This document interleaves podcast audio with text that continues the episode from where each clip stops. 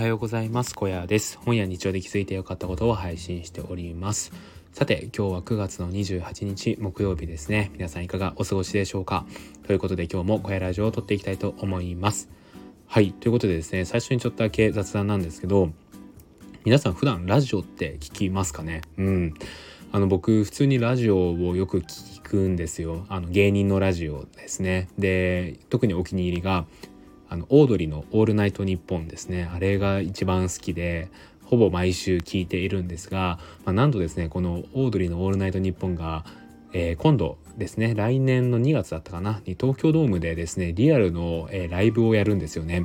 でそれすごい行きたいなと思っててででもなどうしようかなってことを迷っています。はい。あのね意外と思ってたよりもチケットが高くて1万円くらいするんですよねまあそれ高くないのかもしれないんですけど、まあ、意外と個人的には高いなと思ってしまっていていやでも好きだしなっていう葛藤のね中にいて皆さんだったらどうしますかっていうね、まあ、そんな雑談でした。はい、えー、ということでですね今日話していきたいことなんですけど今日はですね SNS をやるべき理由かっこお金じゃないっていうことでね、ちょっとお話をしていこうと思います。はい。あの皆さんですね SNS をこうリアルのね友達のとつながる以外の理由でやっていますか？おそらくこのねラジオを聴いている人のほとんどはそうじゃない目的でやっている人が多いんじゃないのかなっていうことを思います。まあ、それはですねやっぱり SNS っていうのが今こうビジネスをやっていく上では大事なツールになっているからですよね。なのでやっぱり多くの人はあのフォロワーを増やすために有益な情報発信をしたりとか、まあ、そういうことをやっているんじゃないのかなっていうのを思います。で僕自身もですねえー、もう2年前になるのかな？2022年の1月1年前ぐらいかから始めて本格的に始めて今ツイッター上 X ですね。X 上のフォロワー数が今2220人います。で他にもインスタでつながっている人インスタもやってそこからねつながった人がいたりとか TikTok からつながった人がいたりとかして、まあ、結構いろんなところでですねあのこう SNS の発信っていうのを頑張っていきましたでまあそんな中でですね改めてこの SNS をやるメリットって何だったのかなっていうことを考えてみた時にまあ、これしかないと思い当たるものがあったのでそれについてね今日は話していこうと思います。でもしですね今 SNS をやっていないという人がいればですね是非今回の話を聞いてあのそのね あの腰が重いのはすごいわかるんですけど是非一歩踏み出していただければなということを思います。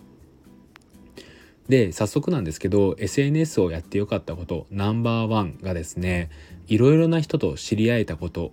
これなんですよね。うん。あの、まあ、よくね、SNS マーケティングとかね、SNS やるメリットとして、フォロワー数を増やすして、こう、拡散力を上げるとか、インフルエンス力を上げるとか、あの、SNS 経由でね、収益発生させて副業になるとかね、まあ、いろんなことが言われると思う。んですよで僕自身も確かに SNS のそういう側面の恩恵に授かってる部分は、まあ、あるんですけど、まあ、それを差し置いてもですね僕がこの SNS をやってよかったことそして今やってないあなたが SNS をやるべき理由の一番はこのいろいろな人と知り合えることなんじゃないのかなっていうことを思っております。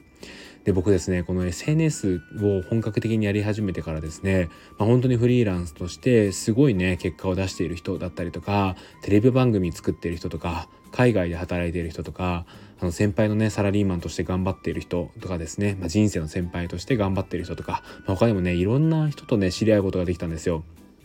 で特にですねやっぱりこう思うのは自分と同い年じゃない人との知り合いが増えたなってことを思いますね。まあ、年下の方ももちろんですし、まあ、年上の方ですよね本当に20代30代40代50代くらいまでの方と知り合えたっていうのはこの SNS のおかげなんですよね。でこのいろんな人と知り合えたことっていうのが本当に僕は SNS をやっていてよかったなと思うポイントになります。でですねこれなんでこの人と知り合えたことが良かったかっていうことをですねもう少し深掘りしてお話をしていきたいんですけどこうやってですね深いつながりですね、まあ、SNS って基本的にあの浅いつながりが多いんですけどやっぱりね続けていくと深いつながりっていうのができてきます、まあ、リアルであったりとか DM でね頻繁にやり取りをしたりとかそんな感じですね。でそういう深いつながりが増えてくるとですねあのそれだけたくさんの人生を知ることができてきます。うん。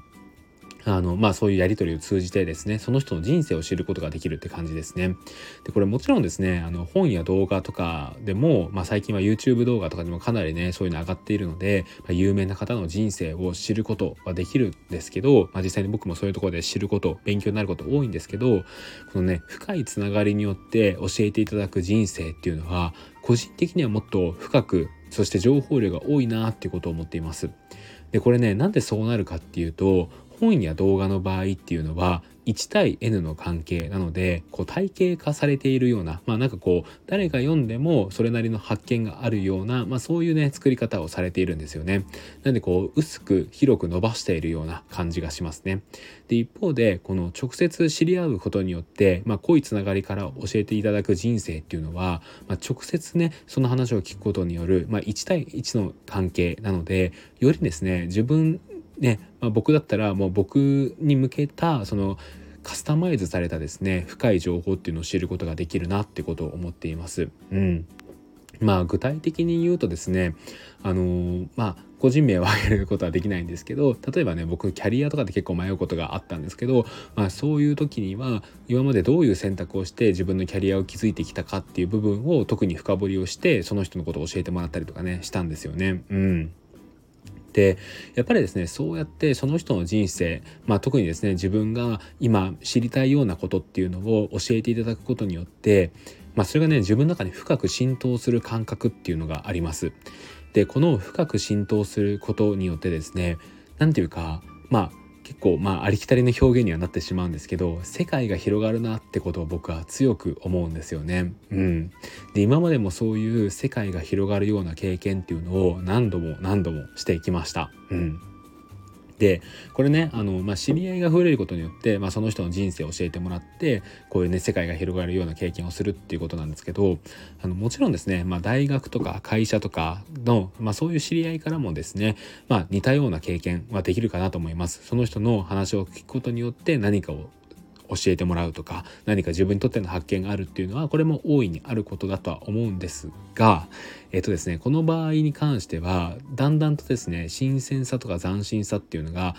所属しているその何て言うかな共にしている時間が長ければ長くなってくるほど、えー、薄れていってしまうなっていうことを感じますね。まあ、それはつまりですねあの同じような経験を同じコミュニティでしてしまうからなんですよね。まあ、大学であれば同じような授業を取りことによって、まあ、同じようにですねそのあの教授なんかちょっと面倒くさいよねとかねそういう話になったりとか、まあ、会社についても同じような業務をこなすことによって同じような愚痴とかね同じような考えになっていきやすくなるのでどうしてもですねこの人生を教えていただくっていうような経験に関しては難しくなってくるんじゃないのかなっていうことを思うんですよね。まあ、そういった点で言うと SNS 上のつながりっていうのは本当にですね程よくて、まあ、普段はそれぞれ皆さんのこう何て言うかね会社での働き会社とか、まあ、家庭とかねそういう人生があるわけでたまに交わるわけですよ深く交わるわけで、まあ、そういう時に教えてもらうことっていうのはやっぱり自分が普段経験していないことがかなり多いので勉強になるなっていうことをね僕自身は思います。うん